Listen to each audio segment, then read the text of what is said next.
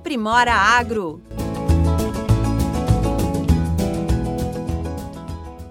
A pandemia do novo coronavírus fez com que os empreendedores precisassem se reinventar. Com o agronegócio, não foi diferente. Ainda que seja fundamental para a sociedade, o setor enfrenta dificuldades na produção e, principalmente, na venda de seus produtos. As plataformas digitais têm sido um dos principais motores para impulsionar as operações neste período. Além disso, servem como canal de comunicação com os consumidores finais. Para entender esse processo e mostrar alternativas que ajudem micro e pequenos empresários, o Sebrae São Paulo preparou esta série. Em cinco episódios, você vai entender o contexto da pandemia para o agronegócio, em especial os pequenos produtores, e conhecer alternativas para driblar estas dificuldades. Os especialistas do Sebrae também trazem dicas para se diferenciar, conquistar e fidelizar novos públicos.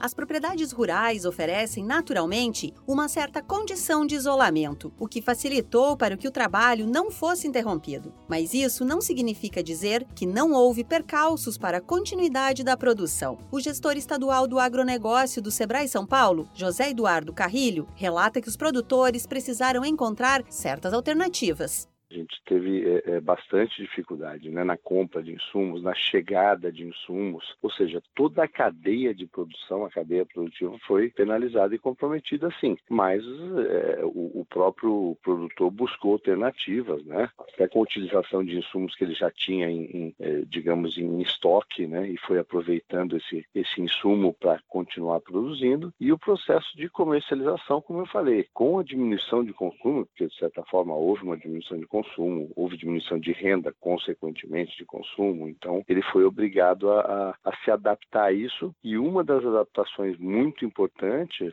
foi o, o, entregar, de certa forma, de forma diferente o produto, né? Através de delivery, através de, de venda pelo WhatsApp, pelo telefone, ou seja, qualquer canal de comercialização direto com o cliente e qualquer possibilidade de entrega direta, ele, essa entrega passou a ser feita de forma mais obrigatória. Considerados serviços essenciais, supermercados e outros tipos de comércio de alimentos seguiram o ritmo de abastecimento normal, ou até maior em muitos casos. O problema foi a queda na demanda para refeições fora de casa, como restaurantes e lanchonetes. É o que explica o gestor estadual do agronegócio do Sebrae São Paulo, José Eduardo Carrilho assim como profissionais de saúde, o pessoal do campo não teve a opção de parar ou não, né? Eles continuaram trabalhando até por uma característica dessa do, do, campo, né, que é uma, um distanciamento social, vamos dizer que ele já de certa forma existe, né? Mas então o produtor rural, o produtor de alimentos, ele não parou. Então essa é uma característica importante. Ele foi penalizado, ele foi sacrificado pela pandemia, é claro, né? Porque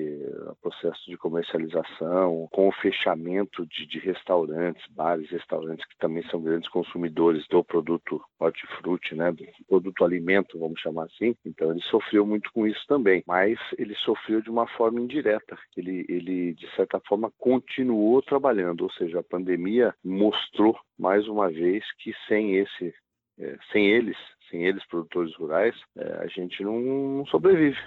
Para driblar essas perdas, os produtores optaram pelas vendas em canais digitais. Aplicativos de entrega de comida ou de produtos em geral foram os mais procurados. Mas para ter sucesso nesta estratégia, é preciso entender o que o consumidor quer de fato. A venda de produtos orgânicos é uma das demandas em alta, mas este produto fica para o próximo episódio. Acompanhe a série Aprimora Agro nas nossas redes sociais para mais dicas sobre empreendedorismo em tempos de crise. Esta série tem produção, entrevistas e edição de Pedro Pereira e locução de Alexandra Zanella, da Padrinho Conteúdo.